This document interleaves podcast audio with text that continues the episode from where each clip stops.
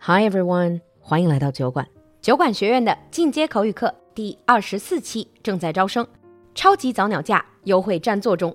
周三，也就是八月十六号晚上八点，露露还会特别在 CC Talk 平台上有一堂试听课，现在拍 demo 试听课进群，还送一次免费英语水平测试，机会难得，不要错过哦。想体验课程上麦互动的你，赶快联系小助手占座吧。微信号是 l u l u x j g，我们在酒馆等你。Hi everyone and welcome back to Britain under the microscope，欢迎回来，闲话英文。Hi Alan。 Hi, Lulu. Hi, everyone.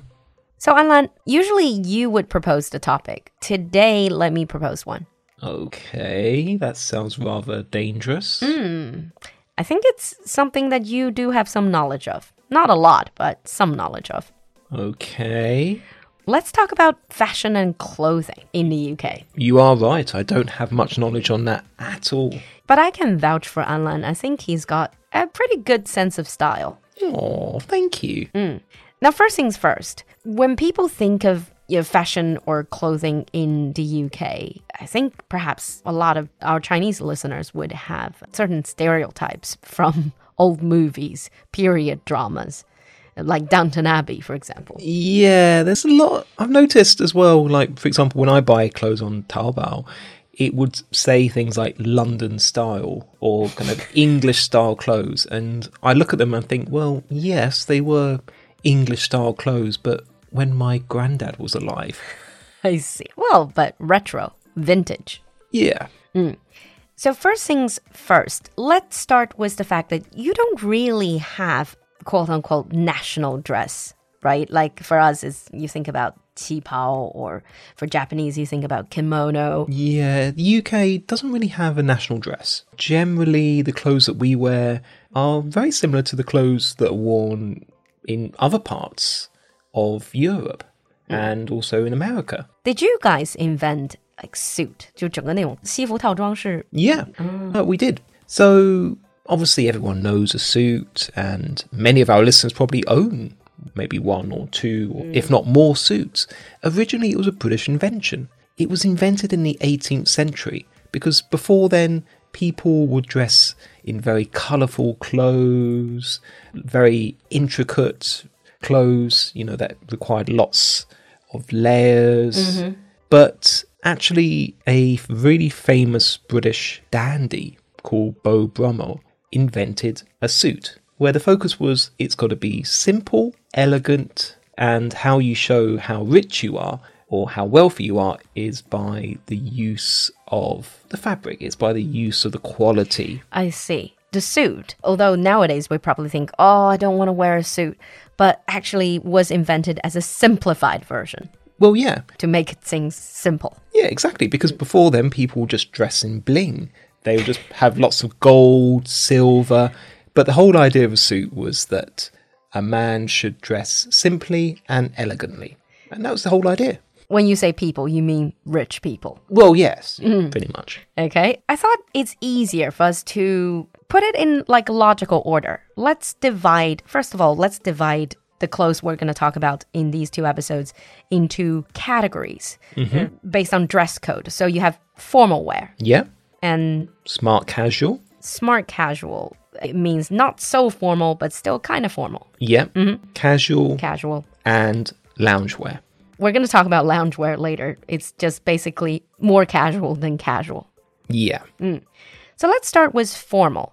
Obviously, a lot can be said about formal dress, formal wear, Yeah. especially when you think about upper class, you know, the sort of creme de la creme of the society. Yeah. But can I just ask? Because most people would probably just think, oh, suit, suit is formal enough, but you can go higher than that. you can go much higher than a suit. There are actually two different types of suit. You have morning dress and black tie. Morning dress Yeah. is not, dress is not just for women, is it? No, we just call it morning dress. As in morning clothes. Yeah. Okay. So you have a morning coat, and that is the coat with tails. 哦，就是燕尾服，英文里不是叫 tuxedo 吗？ No, actually, the Chinese translation is wrong. A tuxedo doesn't have tails. Oh, so tuxedo does not have tails. No, But what did you just say? Morning coat. a morning coat. And you would have a waistcoat, stiff collar, grey striped trousers. Okay, a lot of concepts. So morning coat 就是这种带尾巴的，就是真正的带这个燕尾的 Yeah. 这样的一个上装。然后 waistcoat 是马甲，stiff collar 就是那个领子是硬的，硬的树领。And then gray striped trousers, striped 就是有竖纹的 Yeah. 这种。And then do they wear a tie or bow tie or With morning dress, you generally wear a cravat. a cravat is 哦、对，我记得这个词，这个叫领巾。我有一次去参加朋友的婚礼，我看见过他们戴这个东西。 Yeah. So a cravat is basically it's like a much wider tie. And then you would finish it all off with a top hat, One of those tall ones. one of the tall ones. Yeah. Wow. Now, this is only really worn for very special occasions, and we call it morning dress because it's for special occasions during the day. So, for example, like weddings. Oh, that's why you have evening dress, like 晚礼服叫 evening dress. Yeah. So this morning dress is for like wedding or maybe like some religious thing like baptism. Yeah. Or, for example, if there's a ceremony at the Royal Palace. So, for example, if you're given a medal, you would wear morning dress. As is normal for everybody. Yep.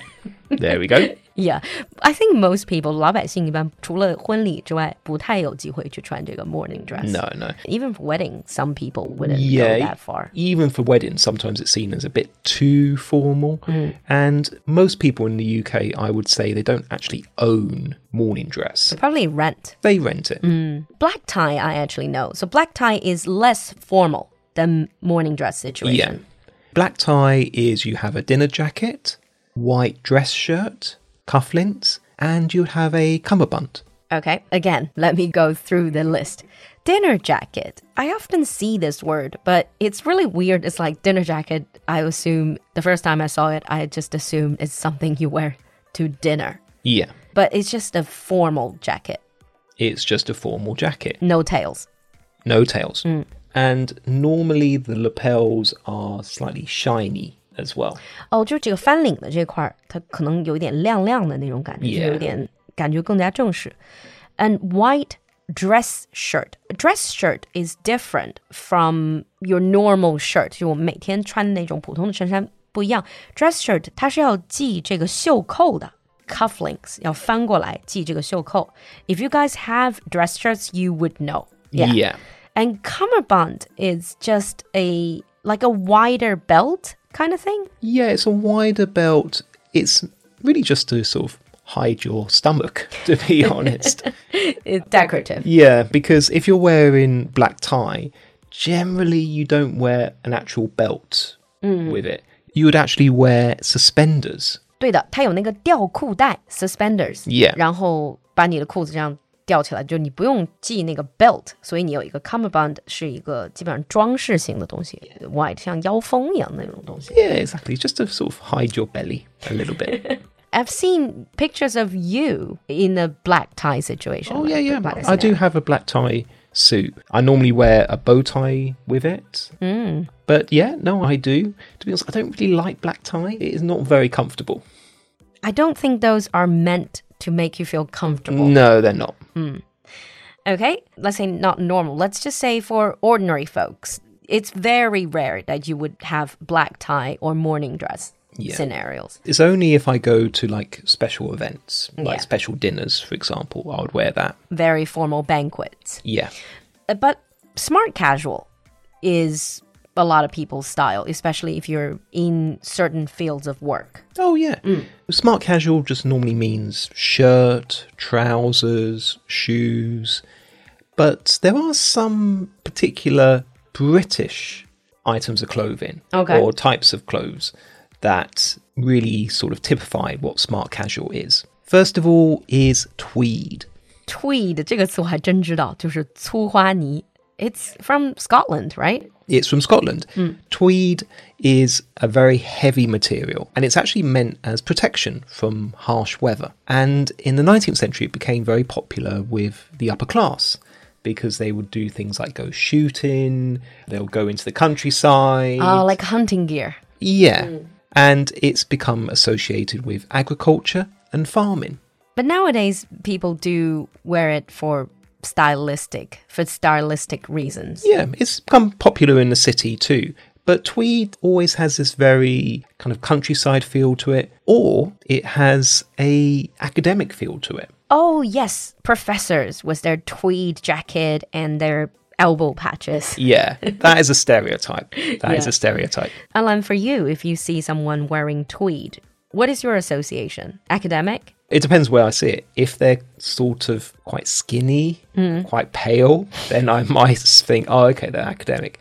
But if they're normally sort of like bigger, less pale, then I might think, oh, okay, maybe like farmer or someone who lives in the countryside. Ah, maybe not a farmer, maybe just someone who owns a big house in the countryside. It could be. Yeah. And there's also something that's basically perfected by Burberry trench coat. Ah, yes, the trench coat. 叫战壕风衣，我记得它现在被翻译成It's a retrench or trench in the war. Yeah. So it's called a trench coat because originally it was designed for officers in the First World War by Burberry. So the idea it was a very long coat that would be able to deal with the mud and also the rain as well. But it became very popular. Hang on a minute. So the famous Burberry trench coat was originally what they designed for the officers Yeah. to fight in a war. It was part of the uniform. I see. I see.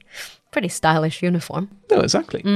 And only now it's become very popular and it can sell for thousands and thousands of pounds. Yeah, I'm just too short and curvy for trench coat. I don't look good in trench coats. Mm. Do you own one? I don't own one, but I do actually want to buy one. I do like trench coats. Oh, I mean, you have to hide for it. And I guess the next one you can really talk about when it comes to smart casual is blazer.